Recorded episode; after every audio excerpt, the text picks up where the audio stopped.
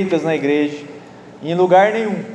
O que você precisamos entender é que devemos nos unir apesar das imperfeições das pessoas. A própria igreja de Filipos era uma igreja muito interessante, mas tinha duas irmãs ali que brigavam constantemente. Elas não se reconciliavam, porque são pessoas. A igreja de Corinto, dos corintianos, eu não vou nem falar, né? Lá tinha tudo que de ruim no mundo estava naquela igreja. Tinha os doidos, tinha os espirituaizinhos que não eram mais carnais que tantas outras coisas. Mas o fato é que eu e você fomos chamados a amar essa pessoa difícil que está do seu lado. Olha para essa pessoa e fala assim: Eu te amo. Irmão, você que é solteiro, você perdeu a oportunidade. Fala, irmão, amo você, queria jantar, almoçar com você. Você marcou agora. Filipenses capítulo 1, a partir do versículo 3, começa dizendo: Agradeça a meu Deus toda vez que me lembro de vocês. Em todas as minhas orações em favor de vocês, sempre oro com alegria por causa da cooperação que vocês têm dado ao Evangelho. Desde o primeiro dia até agora, estou convencido de que aquele que começou boa obra em vocês vai completá-la até o dia de Jesus Cristo. Ou seja, estamos num processo de transformação. É justo que eu assim me sinta a respeito de todos vocês, uma vez que os tenho em meu coração. Pois, quer nas correntes que me prendem, quer defendendo e confirmando o Evangelho, todos vocês, a igreja, participam comigo da graça de Deus. Deus é minha testemunha de como tenho saudade da igreja, de todos vocês, com a profunda afeição de Cristo Jesus.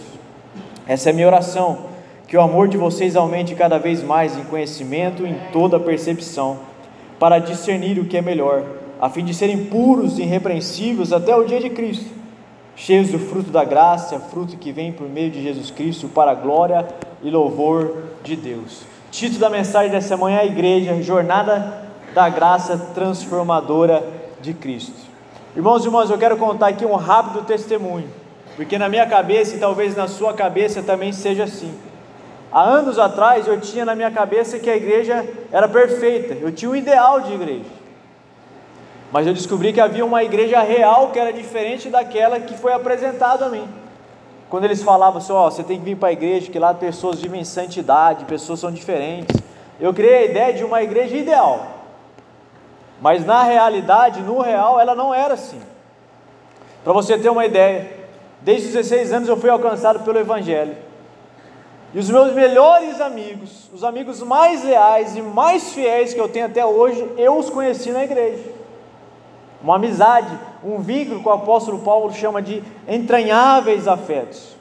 Porém, os inimigos mais ferrenhos, mais leais, as críticas mais injustas, eu também recebi na igreja, de inimigos declarados e outros não tão declarados assim. Eles olhavam para mim e falavam assim: ó, eu tenho que achar algum defeito de Diogo, porque ele é perfeito, né? Então, vou criticar alguma coisa na vida dele. Mas o fato é que quando eu entrei na comunidade cristã, e igrejas são pessoas, mas quando eu falar de igreja aqui, pense nas pessoas, mas também esse ajuntamento aqui, a igreja local, geográfica e sociologicamente construída, a igreja presbiteriana central que tem CNPJ. Aqui nós vamos ter pessoas que estão num processo de transformação. E eu já disse isso, mas eu quero rememorar vocês, porque essa é uma verdade espiritual que eu e você devemos levar para a nossa vida. C.S. Lewis, Cartas de um Diabo a seu Aprendiz. Ele diz uma frase interessante que é uma das estratégias do diabo. É algo que ele diz: então, trabalho duro, trabalhe duro na decepção ou no anticlímax, que certamente sobrevirá o cristão nas suas primeiras semanas da igreja. Esse livro ele diz o seguinte nos seus capítulos: Satanás, o fitafuso, né, que é o sobrinho dele, tem um verme lindo e o fitafuso. Faça de tudo para que o não cristão chegue até a igreja. Porque se ele chegar lá, ele vai se converter. A gente vai perder uma alma do inferno e ela vai entrar no céu. Porém, se você não conseguir fazê-lo deixar de ir para a igreja ou não entrar nela, quando ele entrar lá, nos primeiros meses da sua conversão, faça que ele conheça o máximo possível de pessoas. Porque ao conhecê-las, a visão ideal de igreja dele vai ser quebrada, que ele vai descobrir que tem pessoas que mentem, pessoas que falam mal das outras, pessoas que nem no mundo tem. E assim ele vai colocar a sua conversão em xeque e ele vai ter um anticlímax. Ou seja, uma das estratégias de Satanás é fazer com que os novos convertidos conheçam a mim e a você. Porque um dia ele vai ver que nós somos mais ou menos parecido com aquilo que ele conhece lá fora, com a diferença que nós estamos num processo de transformação e sabemos de fato aonde nós estamos chegando. A igreja não é perfeita e nunca vai ser. Então a gente tem que tirar de uma vez por todas o ideal de uma igreja perfeita. Nós somos pecadores em processo de transformação.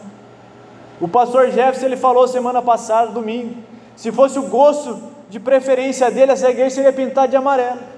Se dependesse de mim, essa igreja ia virar um clube de stand-up ou uma biblioteca. Eu passar o dia inteiro aqui lendo Dostoiévski, o dia inteiro aqui dentro. Mas o meu, meu gosto não deve prevalecer sobre aquilo que é mais importante, a unidade da igreja.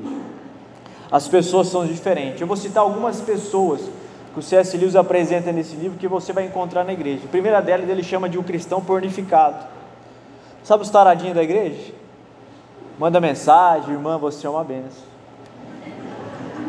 Qual é a sua célula que eu gostaria de frequentar a sua célula? Porque vejo tanta espiritualidade em você. Só no Miguel, né? Tem umas irmãs que caem. Fala assim, ele me falou nada, falou, nossa, eu achei tão sincero as palavras dele. Falou, nossa, falta discernimento espiritual. Você esqueceu da segunda parte do, da orientação de Jesus, né? Seja simples como a pomba, mas prudentes como uma serpente. Eu me lembro, muito tempo atrás, compartilharam comigo uma história. E eu achei essa história fantástica, fantástica pelo modo como o pastor, o líder daquele momento, lidou com isso. Naquela época você não, não tinha como apagar mensagens do WhatsApp. Hoje você tem, né? você mandou errado, você dá o Miguel, apaga, um, dois viu, mas você consegue apagar. Naquela época não tinha essa função. E num grupo da igreja, mandaram um vídeo impróprio para menores, né? mandaram um vídeo pornográfico lá. Daí não tem como apagar. Eu fiquei imaginando o desespero do outro lado, né? Tentando, e agora o que, que eu faço? As pessoas começaram a fazer aquela carinha arregalada, meu Deus, o que, que é isso? Pá, pá, e o líder daquela época escreveu assim, depois que todo mundo falou, santidade ao Senhor.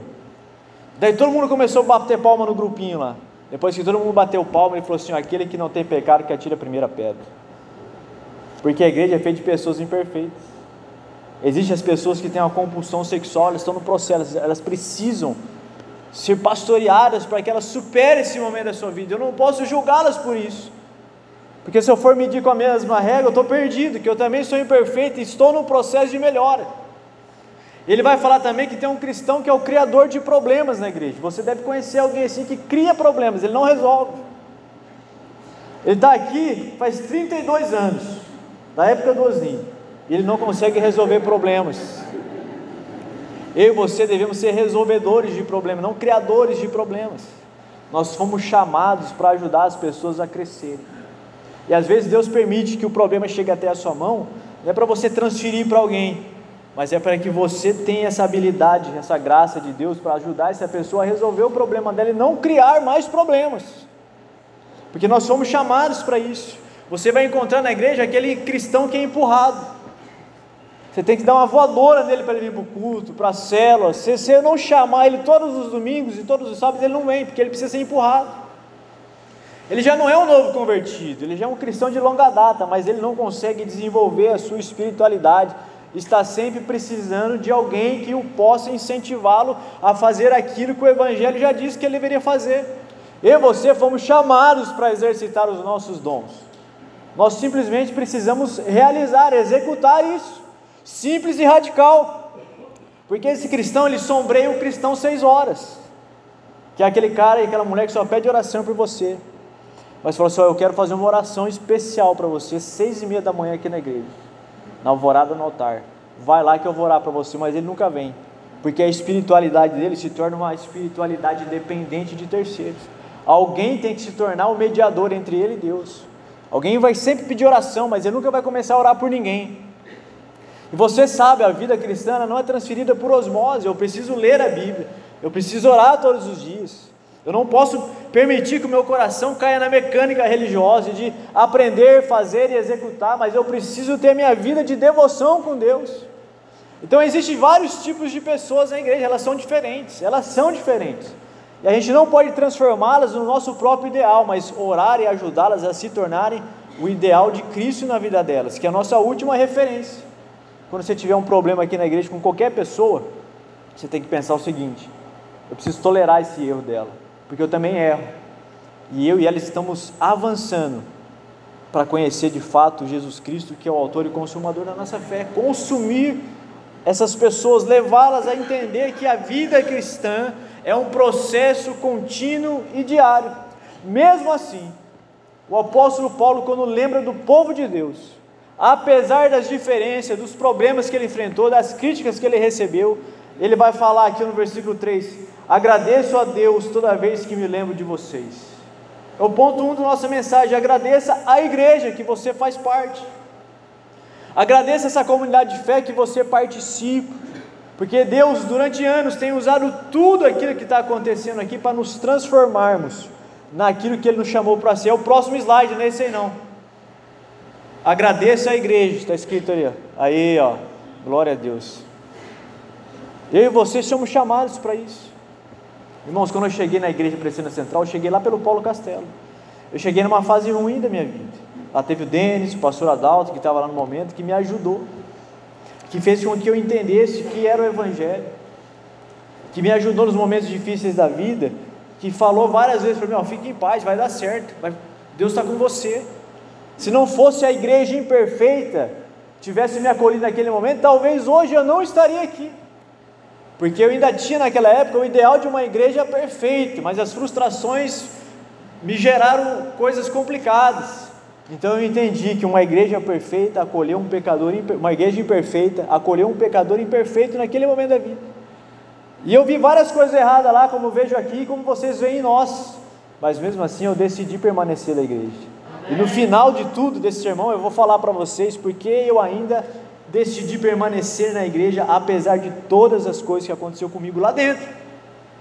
Então você precisa fazer um exercício muito simples, muito simples assentado como você está aí, você comece a pensar na época que você foi alcançado pelo Evangelho, naqueles primeiros dias que você fazia, começou a fazer parte de uma igreja. Comece a agradecer na sua cabeça mesmo mentalmente, vai brigar por aquele pastor que já morreu, quem sabe, aquele líder, aquele irmão que me ajudou no começo da minha caminhada cristã, aquele homem, aquela mulher que teve paciência comigo. Comece a agradecer essas pessoas que estiveram na sua vida talvez 10 anos atrás, 20 anos, 30 quem sabe recente agora, você foi chamado para um face a face e isso mudou a sua vida. Comece a agradecer essas pessoas que são a igreja na sua vida, que os levaram aonde você está hoje, porque a vida cristã são degraus. Deus colocou pessoas na minha vida que me promoveram para um degrau a mais, depois colocou outras, colocou uns mais sangue no zóio para ajudar eu ter mais paciência. Mas agradeça a igreja, agradeça aquelas pessoas que estiveram com você na caminhada cristã, no início da sua conversão. O apóstolo Paulo também continua dizendo: ore e se alegre com a igreja. Versículo 4 e 5.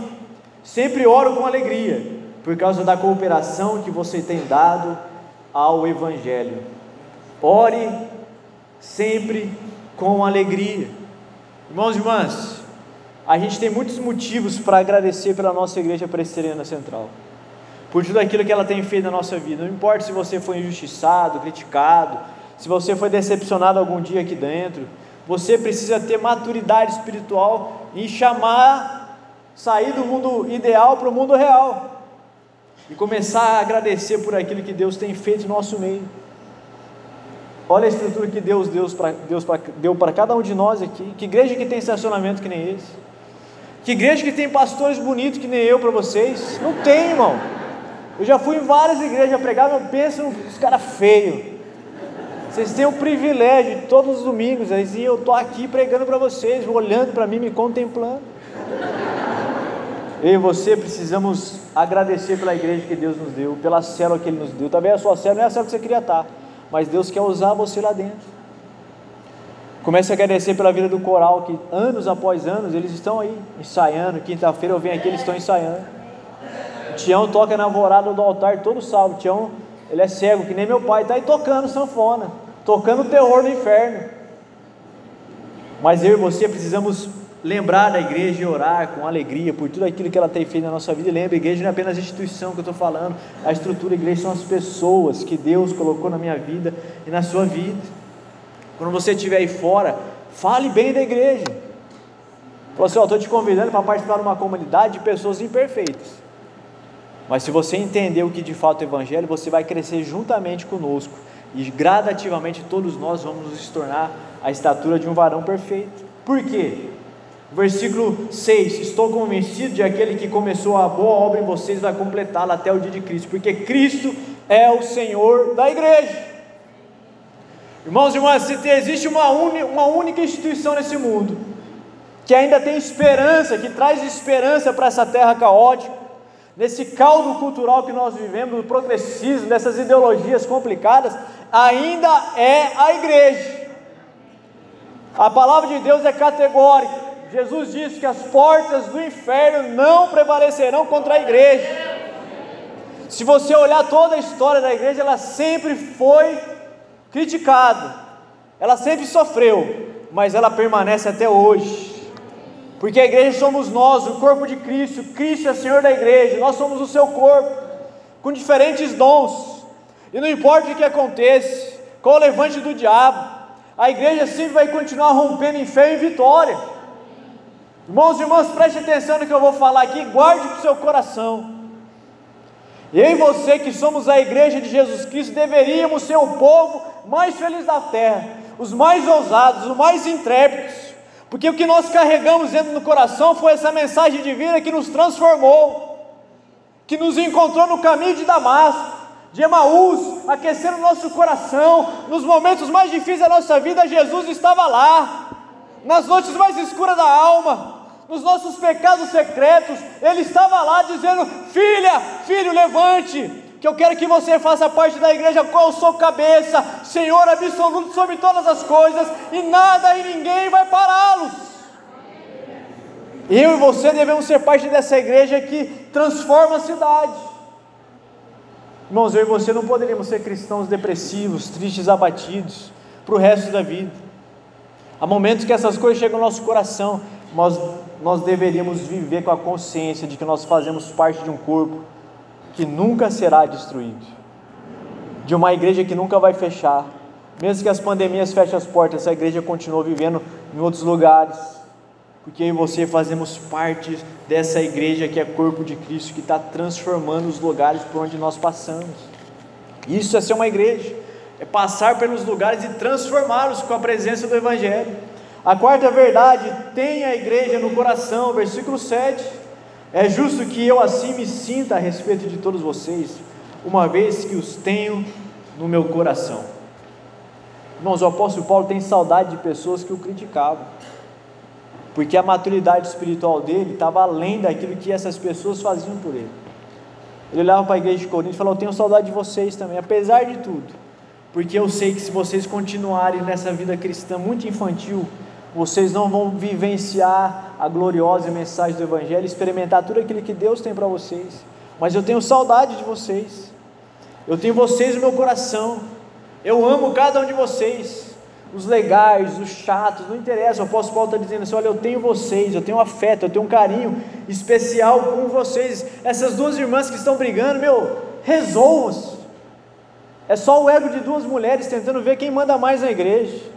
O apóstolo Paulo fala assim: ó, Eu tenho vocês no meu coração, Tink, Evódio, eu queria muito que vocês se reconciliassem.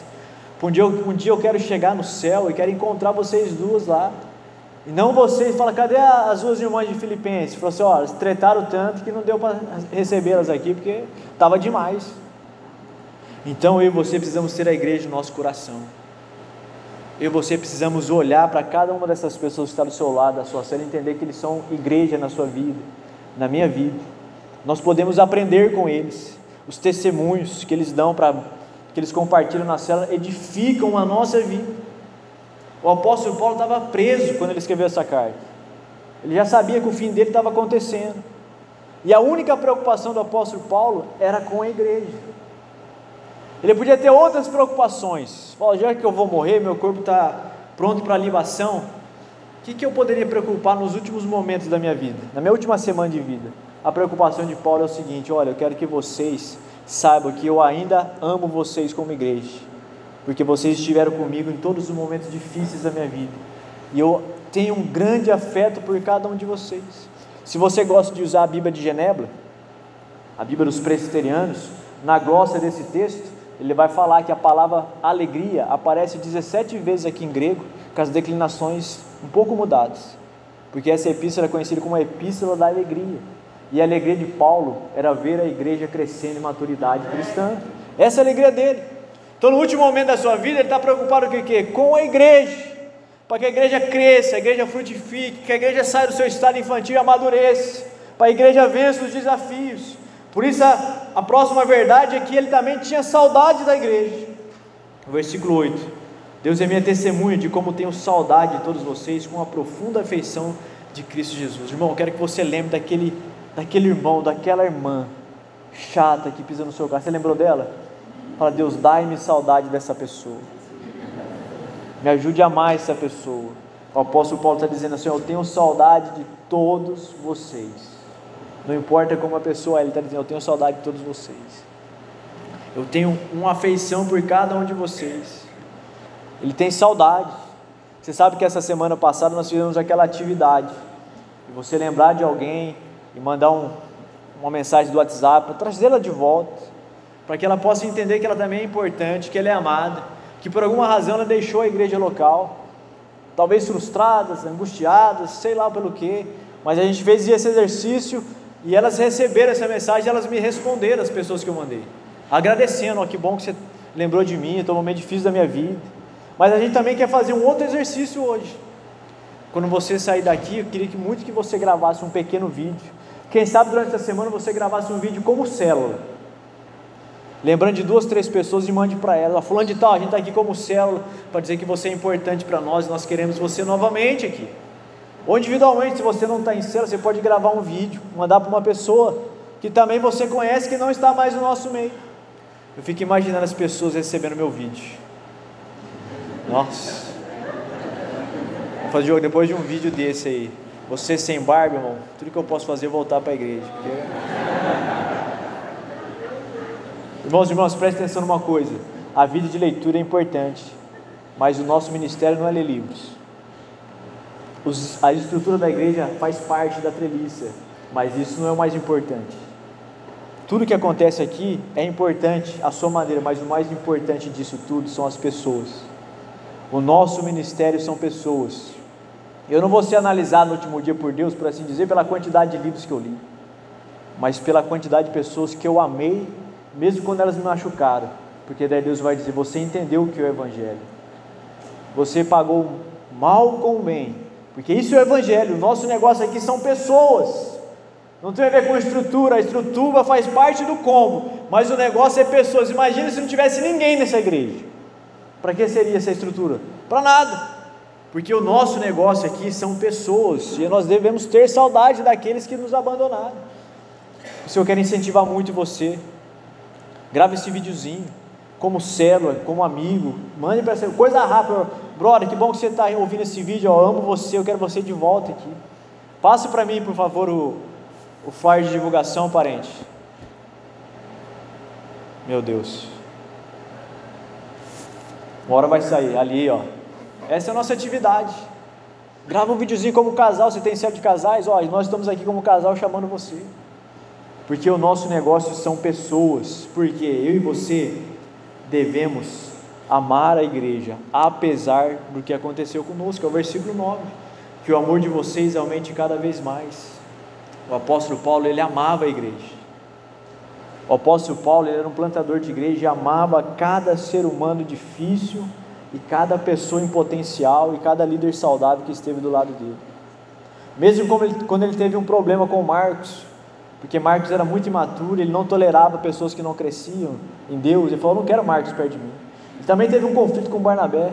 No final da sua vida, ele diz: Eu traga Marcos de volta, porque ele me é útil no ministério. Que o apóstolo Paulo estava entendendo: Olha, estou chegando no final da vida, não, não vale a pena carregar tretas para a eternidade. Traga Marcos de volta. Eu quero conversar com ele, eu quero me reconciliar com ele, porque ele amava essas pessoas. Mas pela personalidade de Paulo, que era muito sanguíneo, muito colérico, ele não conseguia ter paciência com aquelas pessoas que não cresciam. Por isso que ele chibata todo mundo. Entrega Alexandre Latueira a Satanás. Depois na segunda carta falou assim: oh, eu, eu me exaltei um pouquinho aqui, traga ele de volta para a comunhão. Não entrega a Satanás, não. Porque ele era sangue nos olhos, então ele não tolerava pessoas que não cresciam. Mas o amor deles por elas estava presente na sua vida. a ponto dele falar: traga Marco de volta, porque eu amo ele. Ele me é útil no ministério, eu quero conversar com ele. Pela última vez, quem sabe? Irmãos e irmãs, uma coisa e você precisamos entender nessa manhã: a igreja não é perfeita, nunca será. Na igreja você vai encontrar todos os tipos de pessoas, todas as coisas difíceis podem acontecer na igreja, mas você também vai encontrar grandes bênçãos que são reservadas para a comunhão, para o corpo de Cristo. E a pergunta que eu e você precisamos responder uma só: por que, apesar de tudo que aconteceu conosco na igreja, seja bom ou ruim, daquilo que eu falei na introdução, por que, que a gente permanece aqui? Por que, que eu permaneci aqui apesar de todos os conflitos que já aconteceu? E essa é a última consideração que eu quero fazer antes de a gente orar, para que Deus comece a dar unidade ao meu e ao seu coração. A igreja, às vezes, é como a arca de Noé, cheirando coisas fedorentas, mas ainda é melhor ficar na arca do que lá fora no juízo de Deus. É melhor a gente estar aqui dentro do que lá fora. Aqui, mesmo quando você for frustrado, haverá gente que vai dizer para você: olha, não esqueça que Deus te ama, Ele é o único que não vai frustrar você. Mesmo quando você for ludibriada, você que é uma mulher, por um garanhão aqui da igreja, um tarado, você for mais uma vez frustrada, alguém vai olhar para você e vai falar assim: o único namorado que você precisa é o Senhor Jesus Cristo, o Oséias por excelência, que é capaz de remir mulheres que foram fragmentadas emocionalmente, como ele fez com Gomer. Quando você for criticado, você precisa lembrar que a palavra de Deus é que constrói a sua identidade, não que as pessoas falam.